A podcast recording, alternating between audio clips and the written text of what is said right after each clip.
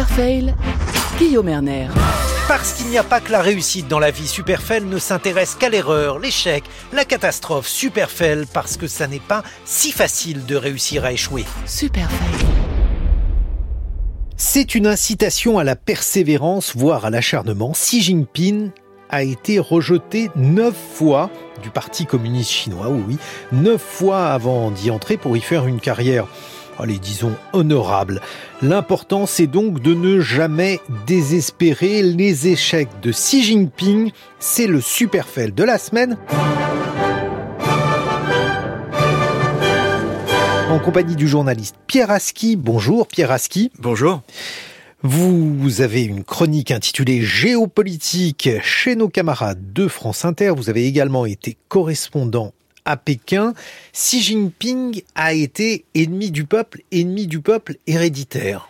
Oui, en fait, euh, euh, Xi Jinping appartient à cette catégorie très spéciale en Chine qu'on appelle les princes rouges, euh, c'est-à-dire des gens dont les parents étaient dans la génération révolutionnaire aux côtés de Mao. Le père de Xi Jinping a été un très proche de Mao. il était même à Yan'an, qui est la, base rouge de la longue marche dans les années 30. Donc c'est quelqu'un qui est du cœur du système. Euh, et qui a occupé de, très importantes fonctions. En 1962, le père de Xi Jinping, euh, qui est donc un, des dirigeants majeurs de la République populaire de Chine, est purgé. Il est accusé par Kang Chen. Kang Chen, c'est le, Beria euh, de la Chine, donc l'homme en charge de la sécurité, des enquêtes sur les, les, trahisons et les défaillances personnelles à l'intérieur du système. Kang Chen l'accuse de diriger une clique anti-parti et euh, le père de Xi Jinping euh, perd toutes ses fonctions. C'est une cabale contre lui? Et, Non, il était toujours euh, dans l'aile modérée du parti. C'est-à-dire que c'était quelqu'un qui avait même critiqué à un moment les excès de la réforme agraire. donc il a, il a toujours été dans, dans, dans cette, on pourrait dire l'aile droite si on employait un vocabulaire européen du parti. Et, et, à un moment où les choses commençaient à se radicaliser, les enjeux de pouvoir, on est à quelques années du début de la révolution culturelle. Euh, donc il, est euh, mis sur la touche. Et il est envoyé euh, à la campagne, il est envoyé en usine. bref, c'est la déchéance complète pour un dirigeant du parti. Et le jeune Xi Jinping, à son tour, est pris par cette vague parce qu'à l'époque, bah, les familles étaient responsables de A jusqu'à Z, du père jusqu'aux enfants, etc. Et lorsque Xi Jinping lui-même, donc le jeune Xi Jinping, qui est né en 1953, donc il avait à peine 9 ans quand son père perd ses fonctions, lui-même adolescent est envoyé dans un village à la campagne, et à la fin des années 60, je crois que c'est en 69 que ça commence, il demande à adhérer au parti.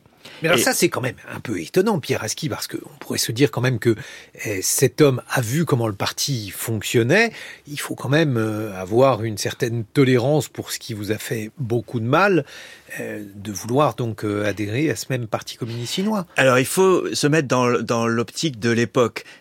en dehors du parti communiste chinois, il n'y a pas de vie politique, sociale, économique, de vie tout court euh, dans, dans la Chine de Mao. C'est-à-dire que si on veut survivre dans la Chine de Mao, il faut être euh, membre du parti.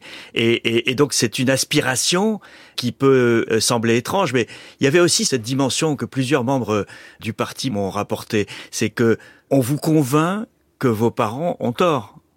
Euh, il y a une, une professeure de, de fac de, de euh, Canton euh, qui m'avait raconté qu'elle avait dénoncé son père en public pendant la révolution culturelle. Son père était un ancien général du Kuomintang, donc euh, les ennemis nationalistes de Mao pendant la guerre civile.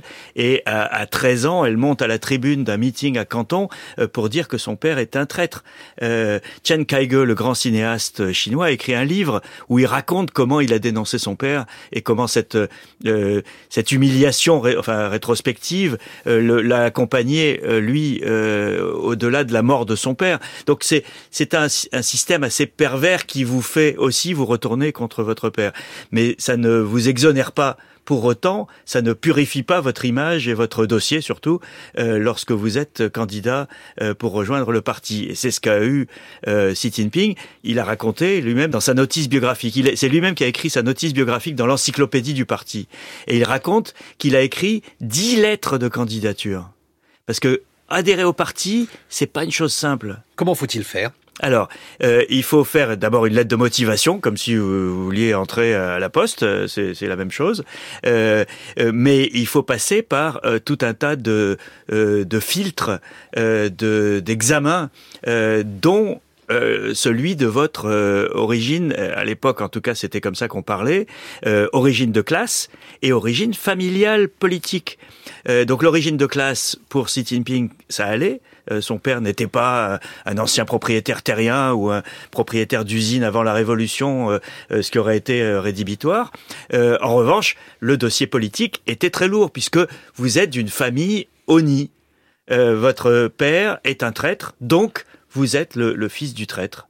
Et à ce titre, on lui a refusé neuf fois son entrée au parti, ce qui est exceptionnel quand même parce que euh, il y a une double exceptionnalité. La, première, c'est qu'effectivement on l'ait rejeté neuf fois. La deuxième, c'est que lui-même ait demandé neuf fois, ce soit acharné, il y a une sorte d'acharnement thérapeutique à vouloir à tout prix entrer au parti.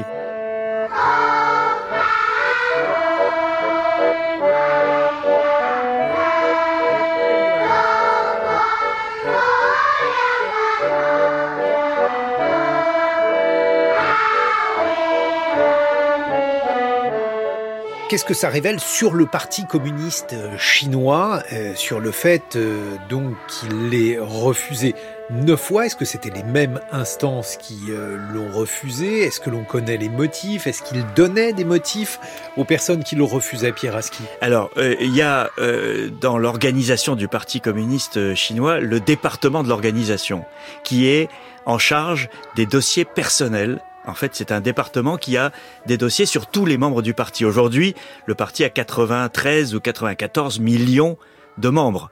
Donc ça veut dire qu'il y a 94 millions de membres dont le, parti connaît toute la vie qui passe au filtre. S'ils ont des maîtresses, s'ils ont été corrompus, si euh, qui sont leurs euh, leurs parents sur plusieurs générations, euh, leurs femmes, ce que font leurs enfants.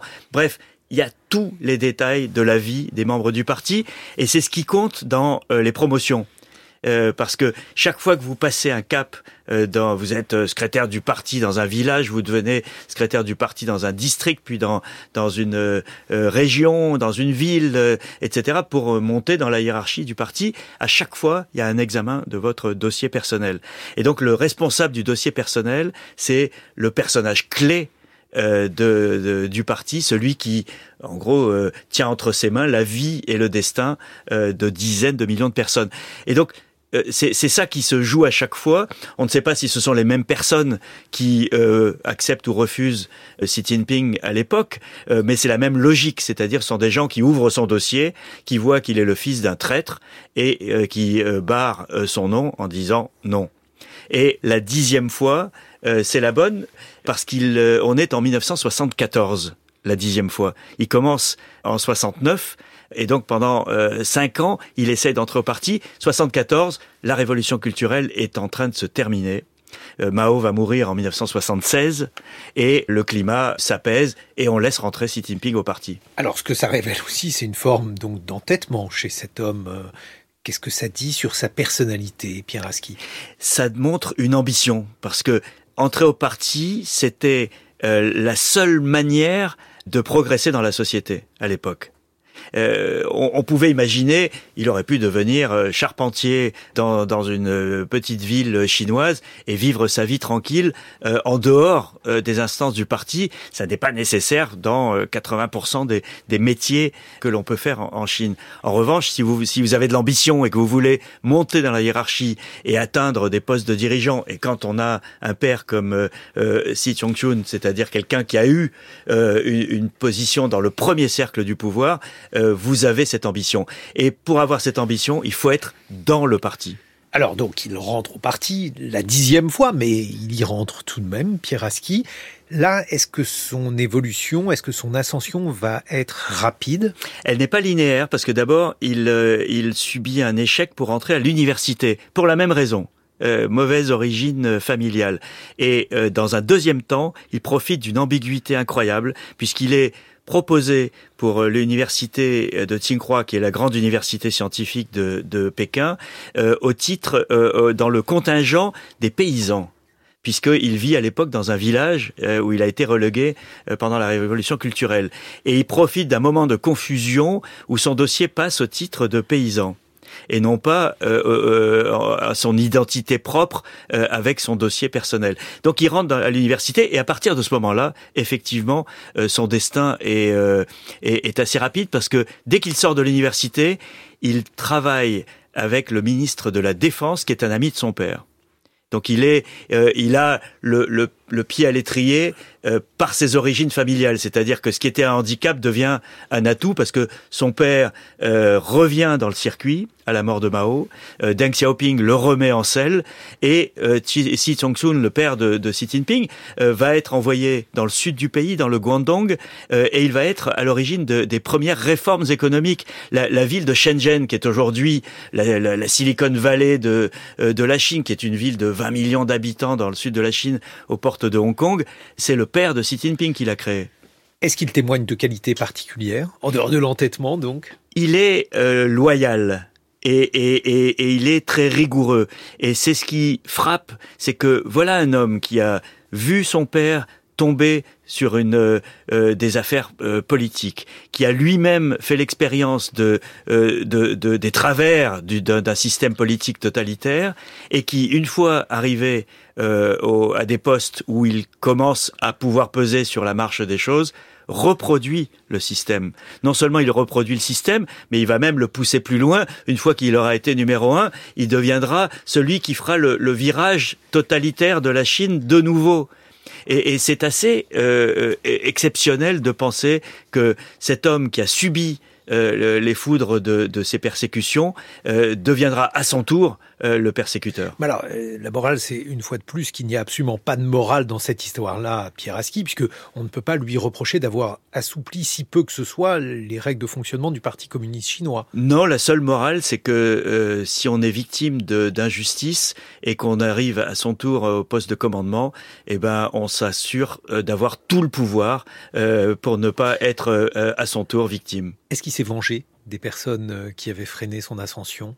Euh, je, ne crois pas. Je pense pas qu'il ait eu le, pouvoir et, le, temps qu'il qu'il atteigne les positions de responsabilité, ces gens-là étaient euh, sortis du circuit, étaient euh, à la retraite. Mais il a reproduit le, virage idéologique dont son père avait été la victime. Et aujourd'hui, est-ce qu'il est présenté comme étant un exemple de, de success story, comme on dit en, en, français. Alors, il ne cache pas cette, euh, cette période de sa vie, puisque lui-même l'a écrite euh, dans, dans l'encyclopédie du parti. Il a raconté qu'il avait neuf fois euh, subi un échec pour entrer au parti. Donc, euh, il en tire une, une, je dis pas un titre de gloire, mais en tout cas un, un fait qui, qui, qui, qui porte sur lui de manière positive. Rien n'est jamais perdu, c'est effectivement une autre conclusion de cette histoire. Merci beaucoup Pierre Aski, on vous retrouve dans Géopolitique sur France Inter.